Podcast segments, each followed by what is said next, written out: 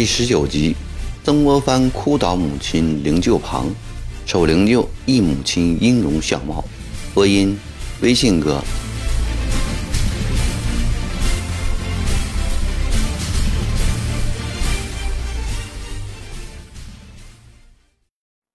经过这次虎口逃生之后，曾国藩再也不敢徒步行走了。他雇了一顶小轿抬着，康福警机。一前一后，紧挨着叫。路过湘乡县城，已是黄昏。为避免应酬再耽搁时间，曾国藩特地选择南门外一家小小的火铺落脚。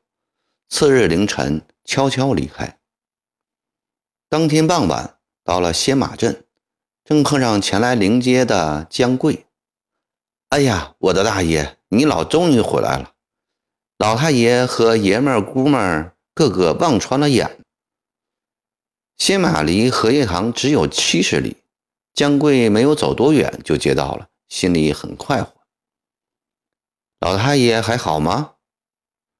江贵是曾国藩母亲江氏娘家的远房侄儿，见到江贵，几天来暂时忘记的母丧之悲立刻涌上心头，曾国藩感到胸中一阵发闷，语音也变得。凄苦起来。老太爷身体倒还好，就是天天盼望着您老，巴望您老快点到家，生怕有什么意外。江贵服侍的曾国藩歇下后说：“大爷，你老今夜就在这里安生歇着，这就算到家了。我现在就赶回去告诉老太爷。天这么黑，你明天一早走吧。”家里得早做准备，夜路走惯了，这几十里算得什么？曾国藩拿出一两银子给江贵说：“这些日子辛苦你了，前后跑到安徽送信，今天又到歇马来接我，难为了。乡下人平时用的都是吊钱，难得见到银子。江贵接过一两白花花的银子，欢天喜地，扒两口饭。”便连夜赶回荷叶塘去了。第二天傍晚，曾国藩到了贺家佑，九弟国权、满地国宝早已在这里迎候。见到腰系麻绳的大哥从轿中走出，两个弟弟一起痛哭起来。曾国藩也落下眼泪。国权自道光二十二年离家后，兄弟再未见面；国宝则是分别整整十二年了。曾国藩见两个弟弟都已长大成人，又喜又悲，寒暄一番后，便携手步行回白杨坪。远远的看到家门口素灯高挂，魂幡飘摇，曾国藩悲痛万分。他三步并作两步朝大门口奔去，三道大门早已全部打开，曾府老少数十人一律站在中门两旁。曾国藩一眼看见父亲拄着拐杖站在正中，便不顾一切地跑上前去，双膝跪在父亲面前，语气哽咽地说：“不孝儿来迟了。”话未说完，眼泪早已一串串流下来。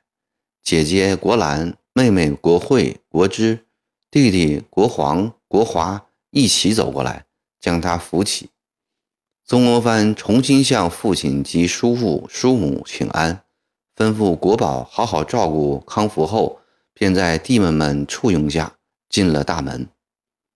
穿过第一间房屋，曾国藩看见黄金堂里烛光辉映下的白色幔帐，顿时眼前天旋地转，一反平时稳重克制的常态，跌跌撞撞地向灵堂奔去。慌的国皇等紧紧追随着，在母亲遗像前，曾国藩双膝跪下，一声“娘啊”，喊后只觉得眼前发黑，便什么都不知道了。何府上下慌成一团，堂叔东阳懂得点医道，对林叔说：“不碍事儿，这是连日劳累，加上方才悲痛过度引起的，慢慢就会醒过来的。”他指挥众人把曾国藩抬到床上，掐着人中，用冷毛巾敷着他的额头，然后撬开牙，灌下一勺姜汤。曾国藩慢慢醒过来了，他满脸是泪，又挣扎着走到灵柩边，要见母亲最后一面。姜氏虽然早已大殓入棺，因为要等曾国藩回来，棺盖一直未钉死。众人移开棺盖，曾国藩就着烛光，最后看了一眼母亲。只见母亲十分清瘦，双目紧闭，神态安详。曾国藩心内如万箭在穿射。众人把他架开，棺盖很快又盖上，并立即封死。曾国藩扶着棺盖，想起母亲一生为家庭的操劳，对自己的疼爱；想起母亲重病中，自己居然没有侍奉过一天汤药，也没有聆听到母亲的临终嘱托；又想起早两天的惊吓，差一点就没命回家了。一时间，他肝肠寸断，心胆俱裂，积压在胸中一个多月来的悲伤和这几天的恐惧。一起奔涌出来，他再也不能控制了，便索性在灵柩边放声痛哭。曾国藩这么一哭，惹得曾府上下一起大哭起来，尤其是国兰姊妹，更是一声娘一声妈的叫喊着。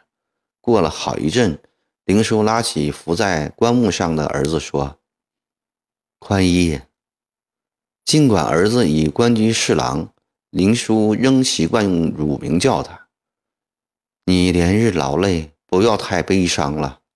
林叔劝着儿子，自己已是老泪纵横了。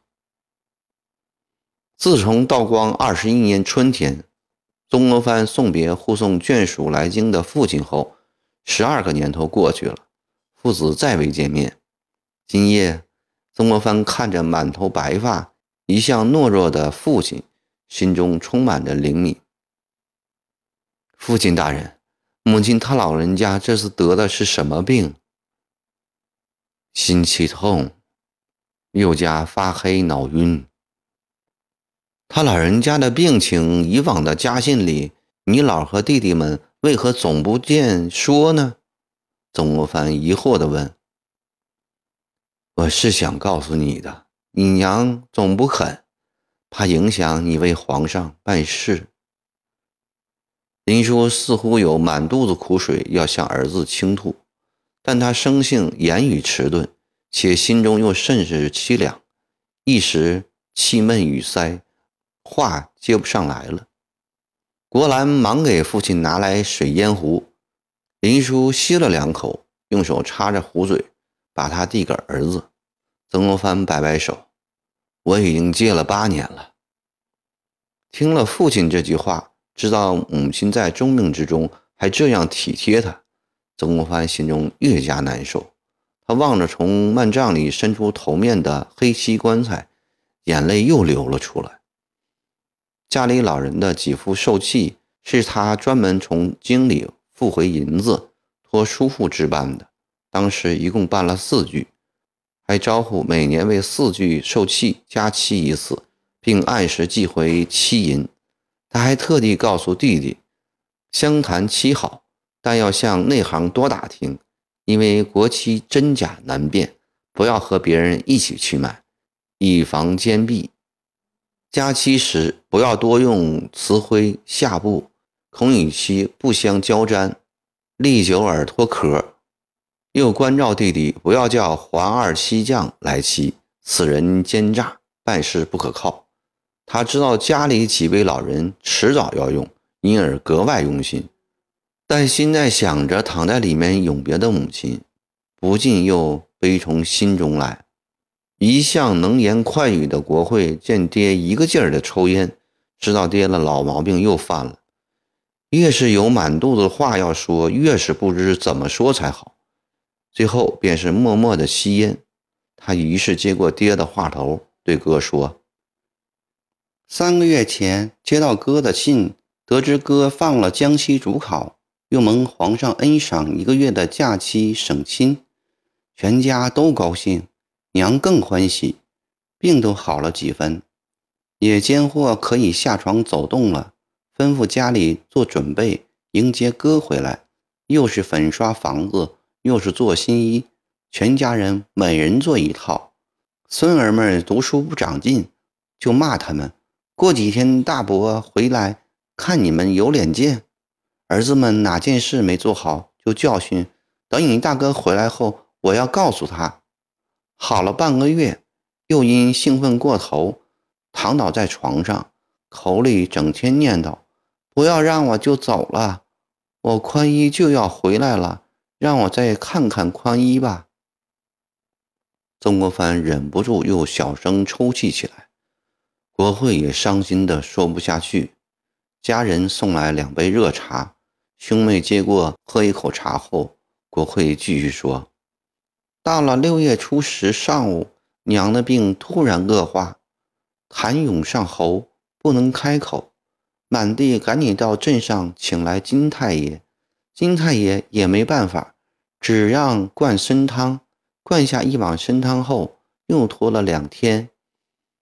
十二日点灯时分，看看不济。”爹把全家人叫到娘跟前，娘这个望望，那个瞧瞧，一双眼瞪得大大的，使劲儿的用手指柜子。大家都不明白他老人家的意思。我想，娘是不是要看看他平素爱穿的衣服？